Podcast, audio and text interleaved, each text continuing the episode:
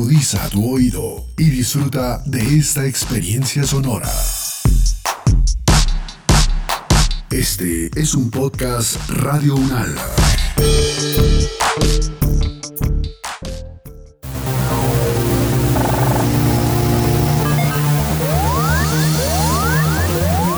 Siete días en el mundo. Bienvenidos al análisis UNAL 7 días en el mundo, una selección de las noticias que nos deja la semana del 30 de mayo al 5 de abril del 2021. Iniciamos. Los conflictos, las relaciones entre los países, las elecciones presidenciales, regionales y legislativas, la conformación geopolítica del mundo, en un recorrido por los hechos más importantes de los últimos siete días. Siete días en el mundo. El Gobierno Nacional dictó decreto para la conservación y restablecimiento del orden público en sectores alterados. Se trata del decreto 875. La orden fue dada luego de que el viernes 28 de mayo varias regiones del país vivieran una jornada violenta durante las manifestaciones para conmemorar el primer mes del paro nacional. Analizamos el decreto y la situación actual con Néstor Rosanía, abogado, magíster en Seguridad y Defensa Nacional, director del Centro de Estudios en Seguridad y Paz. Para mí lo más riesgoso es algo que se llaman los conflictos de alta fragmentación. Cuando uno tiene un conflicto, y pongámoslo en el espejo retrovisor, cuando estaban las FARC, los paramilitares y los grupos grandes, uno iba y hablaba directamente con el jefe. Ejemplo, en su momento con Timochenko y de ahí para abajo todos le hacen caso. O en su época con Castaño, Macuso, de ahí para abajo todos le hacen, le hacen caso. En estos conflictos se empiezan a romper y a dividir en pequeños grupos, pequeños grupos y todo el mundo termina armado y todo el mundo termina generando violencia, pero no hay con quién ir a hablar porque ya no hay jefe. Eso es lo que uno empieza a ver que se está, está sucediendo en el país. En términos de conflicto, en términos de estallido social, entonces uno ve grupos por todo lado armados, eso nos dice también la gente de las comunidades, eh, y ahorita lo estamos viendo, por ejemplo, el caso Cali, no, eh, no es claro quiénes están detrás de esto, pero hay una cantidad de células armadas de civiles disparando, la policía viendo y haciéndoles videos mientras disparan, y no pasa nada. Es que la, imagen de Cali a mí, Guillermo, me preocupa mucho ver unos tipos armados, la policía al lado de ellos corriendo, un soldado del ejército pasa al lado, todos disparando, disparándole también a la prensa, y no pasa absolutamente nada. O sea, no hay un pronunciamiento del gobierno, no hay un pronunciamiento del ministro de Defensa, nada, es como lo más normal. Eso se convierte en, en conflictos de alta fragmentación que son los peores, porque ahí ya no hay ni siquiera con quién negociar, porque ni siquiera hay un mando definido en esos grupos civiles armados.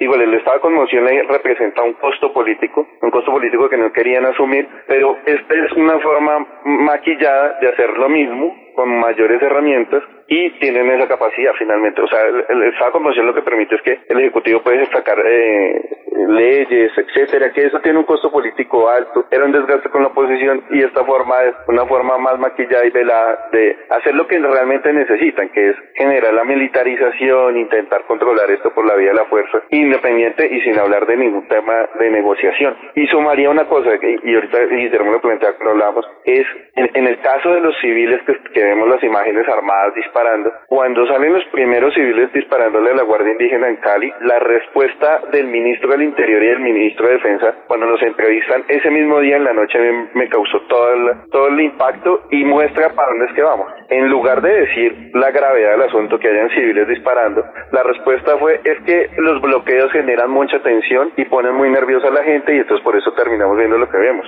En otro país, un ministro de Defensa dice, vamos a poner todo el pie de fuerza para capturar a los civiles que están armados disparándole a la gente. Pero aquí casi que se les da un manto y quedan ahí camuflados en un tema de, como de una complicidad. Y lo segundo, después uno ve al, director de la policía diciendo lo siguiente, tenemos identificados a todos los vándalos y que están eh, dañando y rompiendo los cajeros, etcétera, y no dice absolutamente nada de los civiles en Cali armados disparando. O sea, con todos los videos, las cámaras de seguridad y la, la superinteligencia de la policía, y no hay ningún tipo de información de las camionetas donde se les ve la placa y no se captura ni se judicializa ninguno de esos. Y ahora en estos videos de este fin de semana tampoco hay un pronunciamiento. Entonces uno ve esa complicidad por parte del Ejecutivo, de la policía, donde finalmente dicen, ¿para qué nos encartamos con un decreto tan pesado? Más bien sigámoslo manejando así. Néstor Alfonso Rosanía, abogado y magíster de Seguridad y Defensa Nacional, gracias por acompañarnos en Radio UNAL.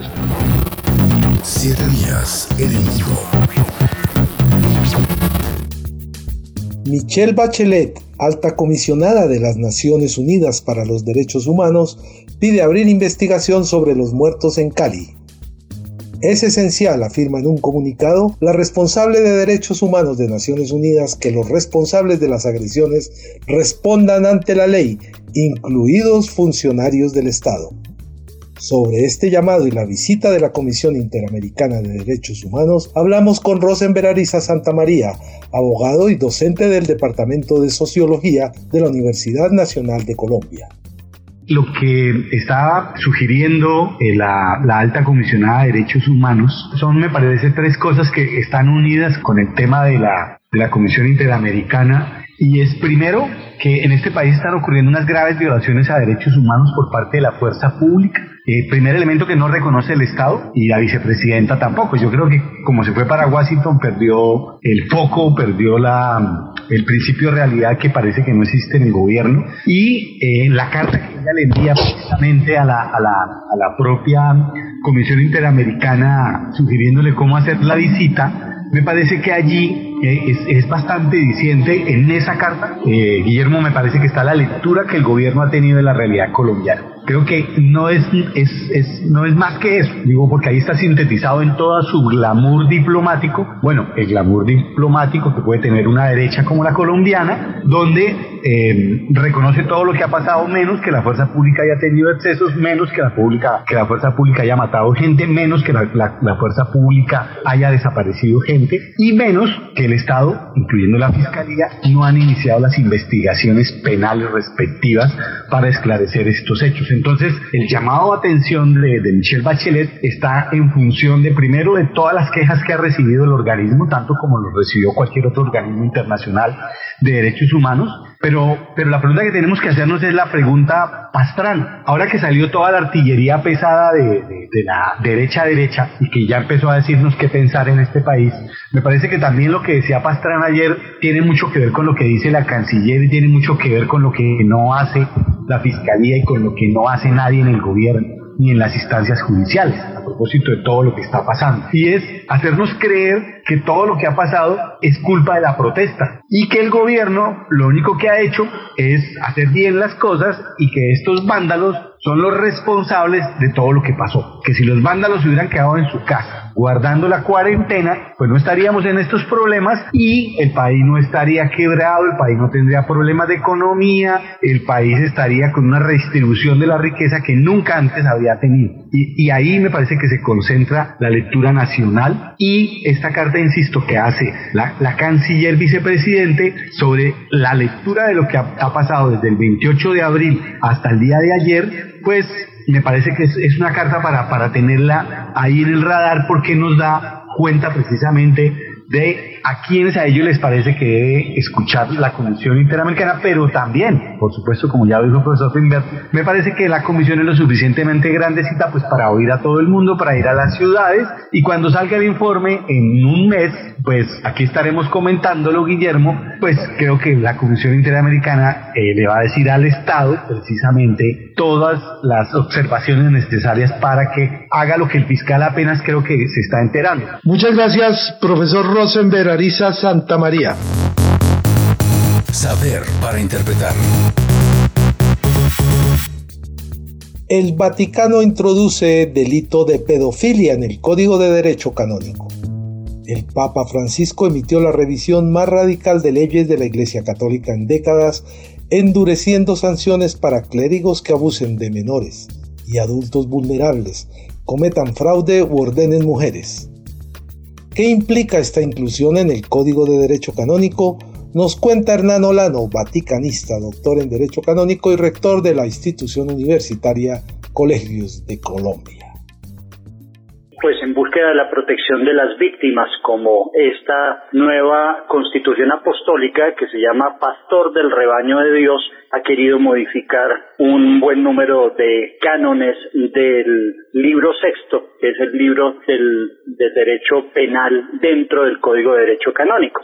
Alexander, la Iglesia Católica en toda su existencia solo ha tenido dos códigos de derecho canónico. El Código Pío Benedictino de 1917 que fue expedido entre los pontificados de Pío X y Benedicto XV y posteriormente el día que fue elegido Papa Juan XXIII en el balcón de la Plaza de San Pedro dijo voy a realizar tres eventos durante mi pontificado. El primero, convocar un nuevo concilio ecuménico de la Iglesia y así convocó el Vaticano II, no obstante que el Vaticano I nunca había sido clausurado por la toma de, los estados pontificios en 1870. El segundo, realizar un sínodo de la Iglesia de Roma, es decir, reunir a, todos los sacerdotes y religiosos que vivieran bajo la jurisdicción de esa diócesis de la cual el, el Papa es el obispo. Y el tercero, reformar el Código de Derecho Canónico, una labor que empezó en 1963 y que se da solo hasta 1965 y solo se termina en 1983 cuando el 25 de enero, como Alexander lo comentaba, se expide la Constitución Apostólica que adopta este nuevo Código de Derecho Canónico. El Código de Derecho Canónico se, se presumía que era intocable. Sin embargo, en este pontificado de Francisco ya son tres las reformas sobre el particular, una de ellas tal vez la más importante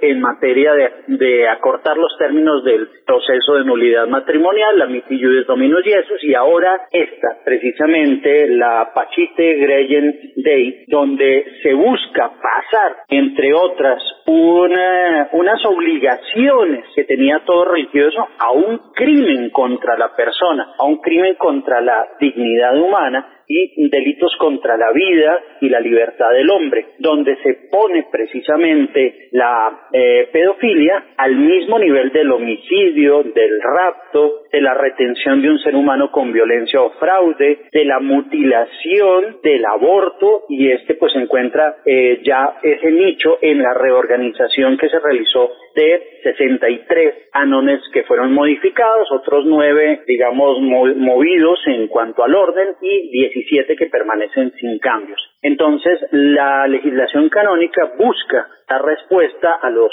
a los obispos, es decir, a los ordinarios de cada lugar y a los jueces eclesiásticos, al igual que al promotor de justicia. Yo, por ejemplo, también soy el promotor de justicia y defensor del vínculo del Tribunal Diocesano de Fontibón y mm, como defensor del vínculo actúo como parte fiscal en los procesos de nulidad matrimonial, pero como promotor de justicia soy el fiscal en esas causas. Y algo importante, por ejemplo en mi caso que soy laico, el Código de Derecho Canónico cubre en cuanto a estos delitos también a los laicos al servicio de la Iglesia, no solo a los sacerdotes, sino también a los religiosos e incluye a los laicos que se aprovechen de su condición dentro de la iglesia para abusar de un menor o de una persona en incapacidad de resistir por imperfecto uso de la razón o a alguien que se le reconozca una situación similar. Doctor Hernán Olano, muchas gracias por acompañarnos en Radio UNAL.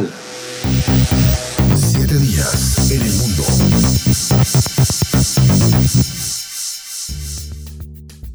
Isaac Herzog fue elegido nuevo presidente de Israel. Herzog, de 60 años, recibió 87 de los 120 votos del Parlamento israelí y servirá como presidente los próximos siete años.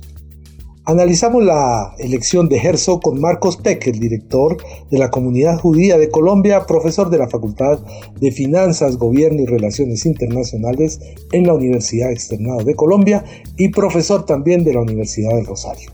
Bueno, esa sí es una interesantísima casualidad que el mismo día que el Parlamento eligió al nuevo presidente se firmó el acuerdo de coalición. Es un acuerdo, ese sí es, así como decimos nosotros acá en Colombia, to convive o todos contra Netanyahu, porque es una coalición de partidos muy, muy diversos. Desde la, el partido de más izquierda en Israel, eh, cuando hablamos en Israel de izquierda y derecha hablamos de temas económicos, ese tema en Israel está saldado y ser una exitosa economía de mercado, sino tiene que ver con relación a la hacia los palestinos, hacia concesiones territoriales.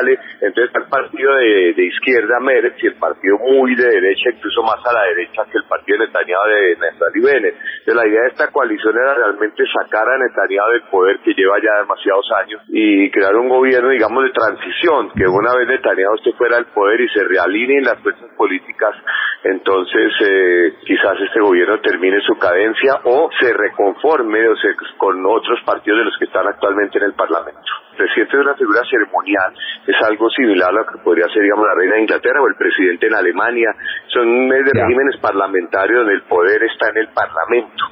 y el presidente no puede pasar leyes, ni, ni quitar leyes, ni establecer relaciones internacionales, ni tampoco es el comandante en jefe de las Fuerzas Armadas, eso es el primer ministro. El presidente tiene una figura importante, es cabeza de Estado, eh, tiene importancia simbólica, a veces puede influir con sus declaraciones sobre la opinión pública, representa al Estado, es una cara mucho más amable que el primer ministro.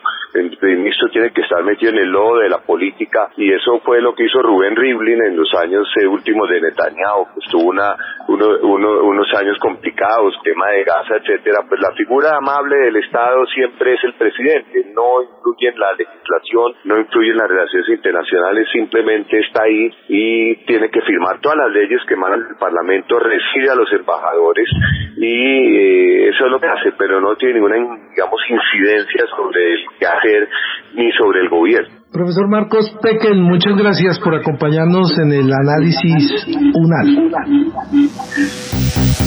Siete días en el mundo. Inhabilitada y detenida Cristiana Chamorro, candidata a la presidencia de Nicaragua.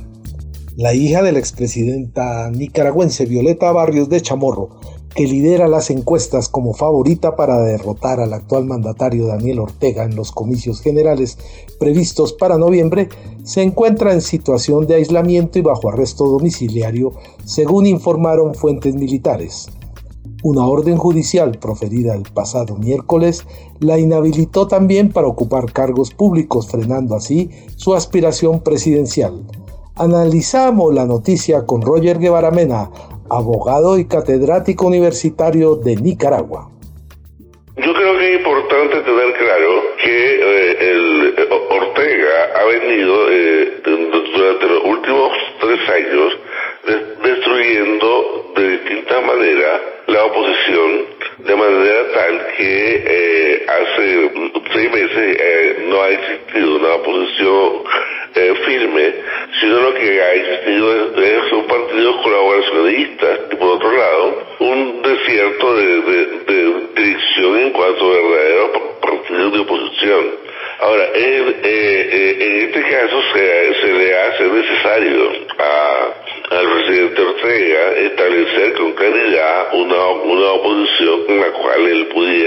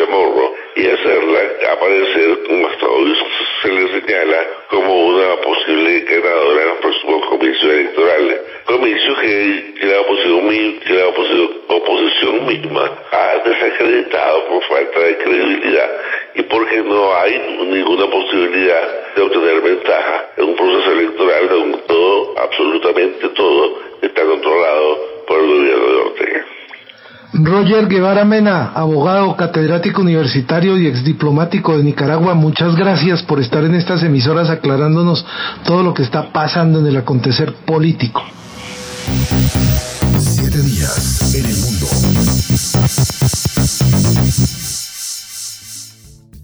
Hasta aquí el recuento de algunas de las noticias que nos dejó esta semana. Los dejamos con el análisis de Víctor de Currea Lugo, médico y quien ha sido profesor de la Universidad Nacional de Colombia, con el análisis de esta semana. Nos escuchamos el próximo viernes con los acontecimientos más importantes que ocurren cada semana.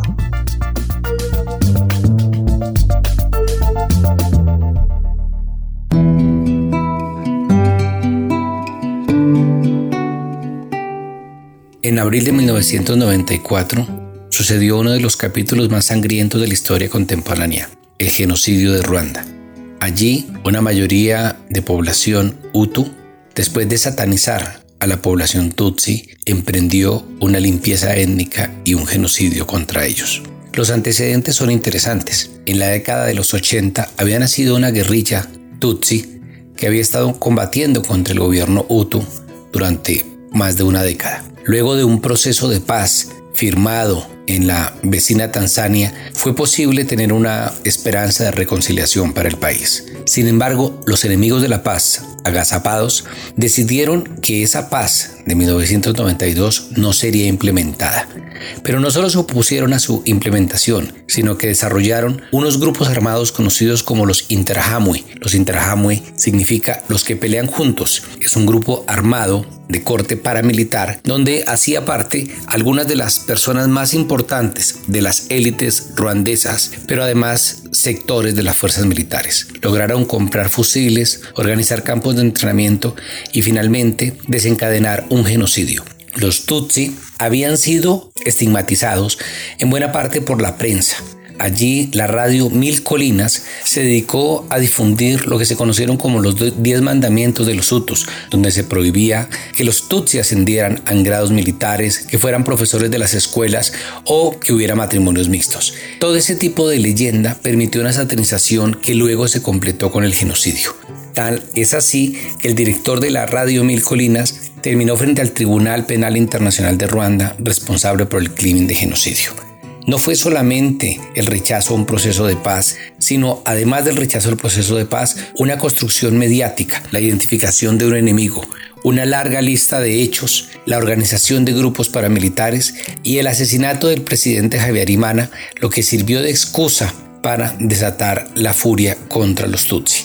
Claro, hay otros elementos de fondo históricos estructurales como el de la tenencia de la tierra, que poco se menciona, o el papel tan brutal al que contribuyó Francia guardando silencio y contribuyendo a los preparativos del genocidio, o Bélgica al inventarse la idea de Tutsi y de Hutu décadas antes. Pero lo fundamental es como un proceso de paz que se veía saludable por parte de la comunidad internacional, con negociaciones vecinas y con el apego de las Naciones Unidas, termina por convertirse en un baño de sangre. Los procesos de paz no están condenados a su futuro y a un éxito, sino que pueden revertirse. El ejemplo de Ruanda muestra cómo una sociedad manipulable y manipulada, la conformación de grupos de extrema derecha y el manejo de los medios de comunicación pudieron dar origen a uno de los peores genocidios de la época reciente. Debemos mirar a Ruanda para que en nuestro país no suceda algo similar y para que entendamos que nada está garantizado en un proceso de paz, que las posibilidades de la tragedia y de volver a la guerra están sobre la mesa.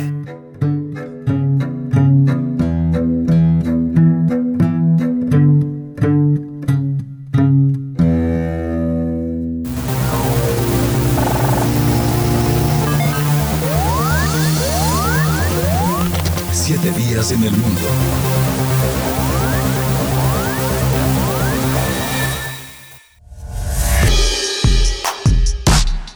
Las opiniones aquí expresadas son de entera responsabilidad de sus autores y solo comprometen a los realizadores de este podcast. No representan necesariamente el pensamiento de Radio Unala ni la posición oficial de la universidad.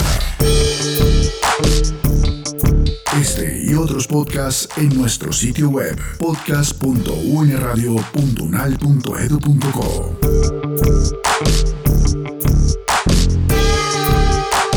Universidad Nacional de Colombia, proyecto cultural, científico y colectivo de nación.